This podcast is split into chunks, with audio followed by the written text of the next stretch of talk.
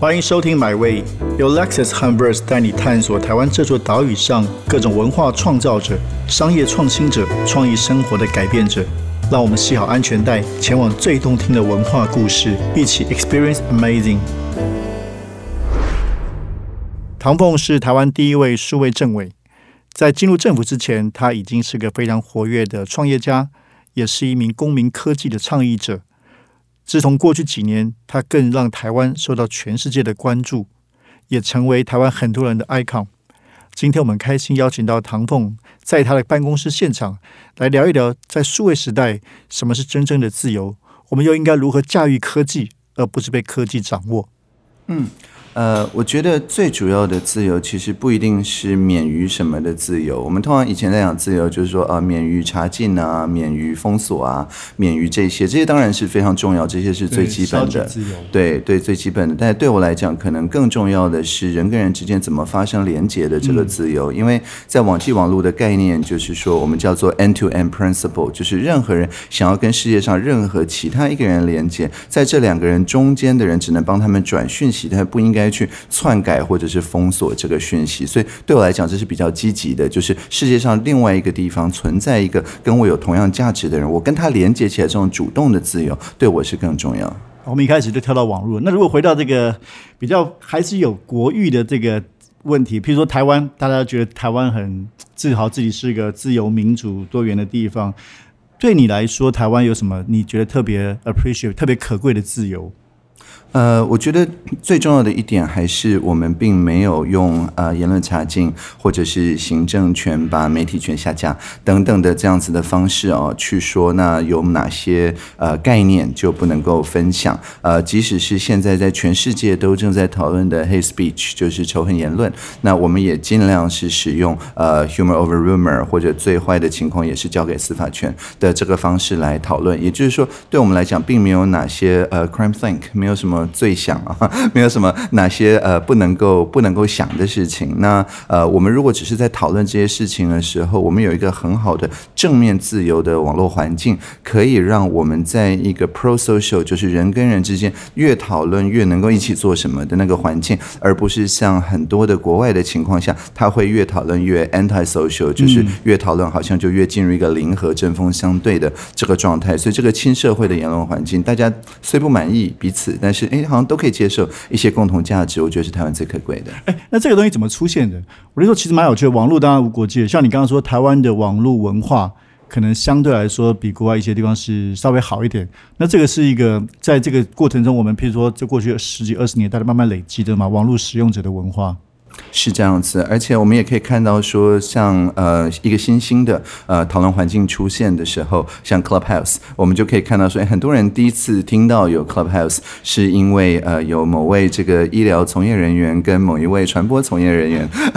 在上面讨论这个双方对于呃真实性呃的关系嘛。那那可是这个其实很厉害的，就是说任何一个新兴的网络环境，好像我们预设对它的用法就是怎么样子去把看起来像是要对决的东西。东西确实在前二十四小时看起来都是像要对决，哎，忽然就变成对话，而且是各方一起来对话。那这件事情，我觉得一方面是因为我刚刚讲到，就是说不会有一边呃去好像消灭掉另外一边的言论自由，它不是像在戒严的时候那个情况。但是更重要的就是说，我们在之前有过好多次成功的例子，就是嗯，从可能嗯野百合到太阳花啦，就是说这样子的形式的讨论，它造成的改变是一种嗯宁静式的改变吗？就是说呃，虽然它不是。是那么吵，而且也没有流血，也没有死人，但是呃，是大家心里发生了改变，觉得说呃，我虽然不同意你，但是我现在也多少可以从你的角度来看事情了。这样，哎，讲到这个这个稍微离开的话题，你刚刚提到 Clubhouse，Clubhouse 从今年这个初开始在台湾一把火烧起来，现在好像有点淡淡退烧。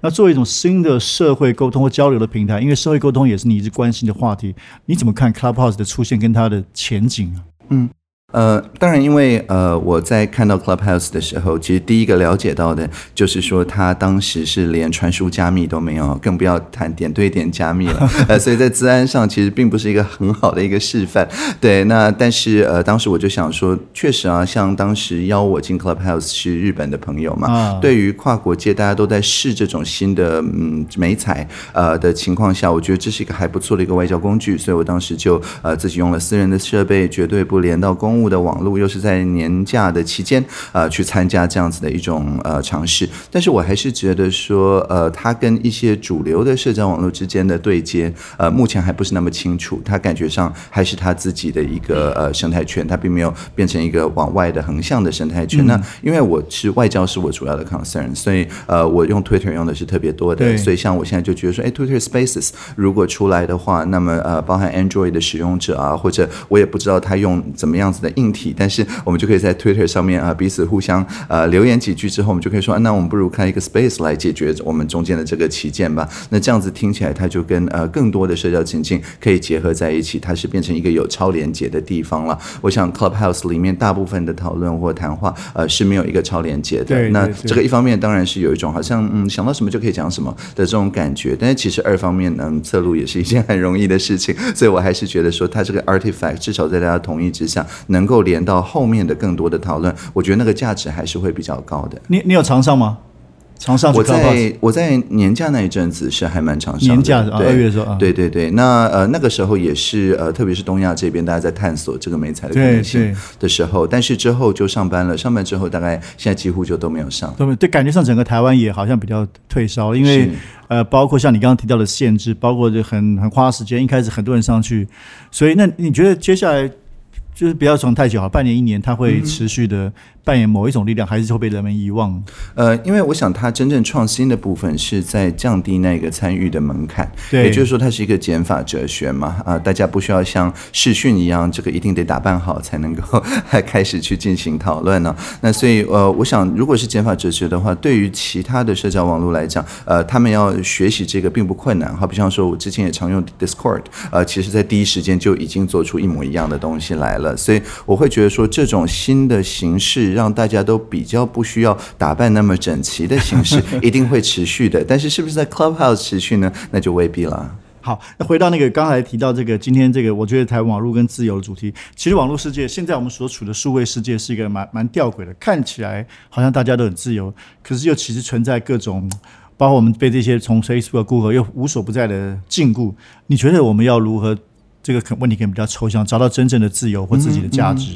对，呃，我我一直都是觉得说，呃，是科技来配合人呐，那不是说人要去配合科技。事实上，嗯，社会科学也是科学啊，社会组织的技术也是技术嘛。所以最主要的还是说，呃，我们现在如果想要有一种新的互动方式的时候，我们是只能够去呃仰赖您刚刚讲的 Facebook 或 Google，呃，想到这个创意把它写出来呢，还是说我们这边随便拿一个新创的团队？呃，自己就可以呃花几天就把它写出来。那在台湾，我觉得我们比较幸运的是说，呃，Clay 以说叫 situational application，就是当一个新的形式来的时候，我们要变出一个新的应用程式来，这件事情是相当容易的。它的续航力可能有限，但是呃，我们的好处就是因为有一个开放式创新的概念嘛，所以像最早的那个呃吴占伟的口罩地图，其实早就已经没有在营运了，但是后面的江明宗的啊、吉管家的啊等等，哎，直到今天还在持续的营运着。所以只要要有一个人提出来，而且他不会说啊，我申请一个专利或者是一个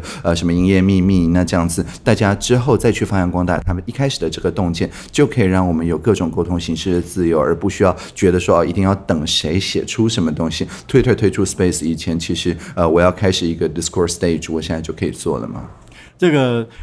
谈到这个自由，或者刚刚谈到这个自己的这个认同啊，一个新的 identity，其实，在九十年代中期网络刚出来的时候，很多这样讨论，就是大家可能在网络世界可以找到另外一个身份认同。那其实你是这个把这个推到很很很用力的一个实践者，就是对，在很多时候，你比如你出席会议，可能是用另外一个身份、虚拟身份出现，所以对你来说，这样一个虚拟的身份是让你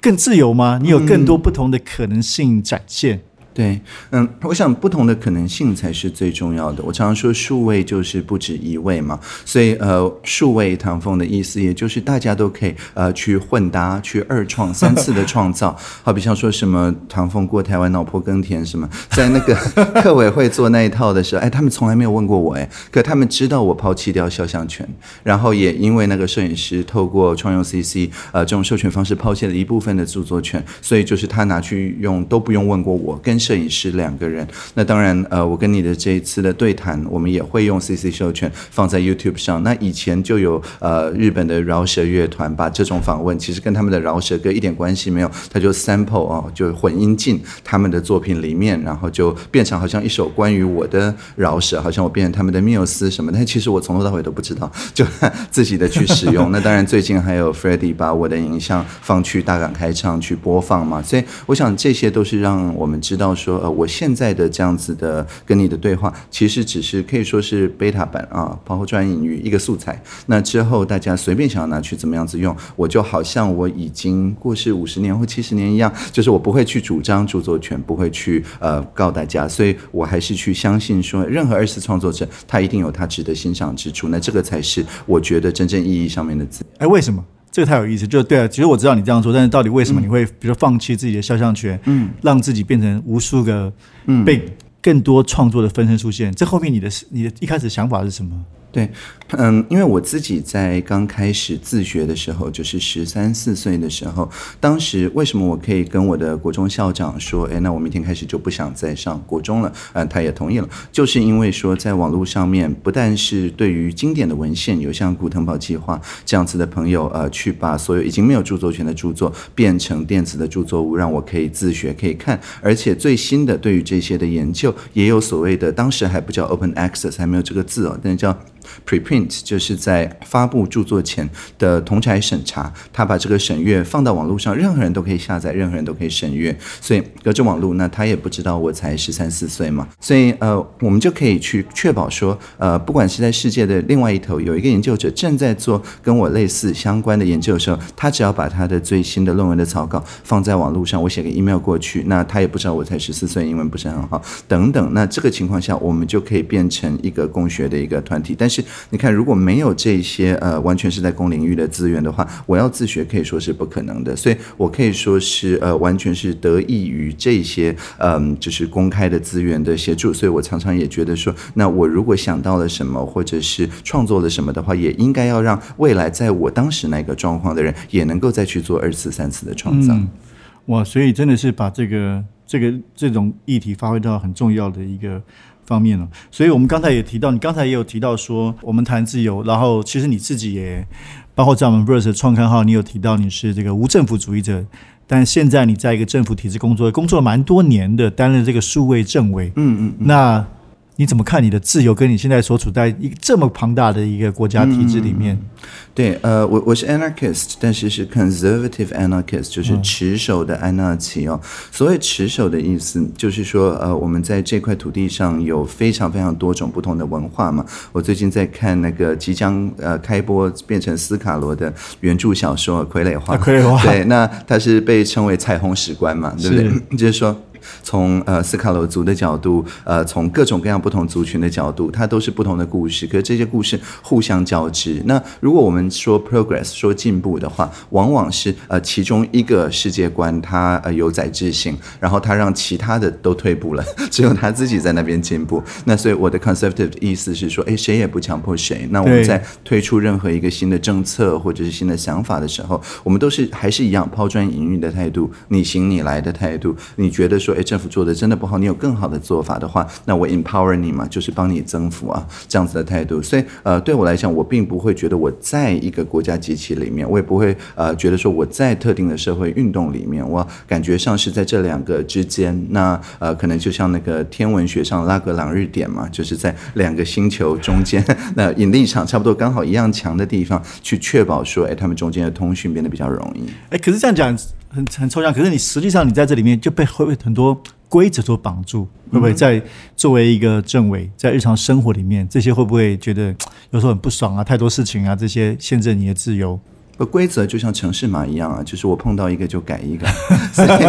举例来讲，像 呃，这句话太帅。对，当当我刚加入的时候，呃，远距工作绝对不是常态嘛。对对对。当时还有媒体去做了一个民调，好像也只有六成多支持我。呃，在我们现在在的地方，就社会创新实验中心啊，而不是在行政院里头办公嘛。那但是到现在，当然后疫情，所有人都发现说，哎，这个非常的方便。对啊。而且也应该是呃更有创作力的做法。而且我也并不是关在家里嘛，我。在这边呃是一个类似露天的环境哦，所以十二个部会的公务员都可以在这边彼此互相切磋。那这样子的情况之下，我们就看到说，本来的呃规则并不是被我破坏掉，但是我建立一套新的规则，而这套新的规则至少对某些新兴事物看起来是比较好的，是比较适用的，所以大家自然而然的就来使用这一套新的，但是并没有扬弃掉旧的哦，所以这个才是真正意义上 anarchist，就是说并没有特别下命令，但是也不是去服从既有的这个规则的命令，当然还有很多啦，好比像我现在虽然是数位政委，但是我同时兼职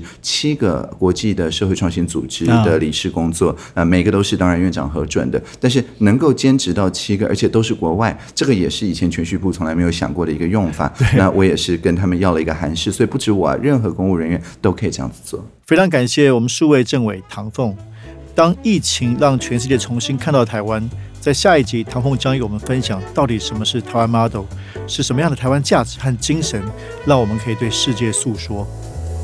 这趟旅程已经到站了，感谢你的收听，也让我们一起期待下趟旅程的风景。别忘记订阅买位。本节目由 Lexus 和 Verse 文化媒体联名出品。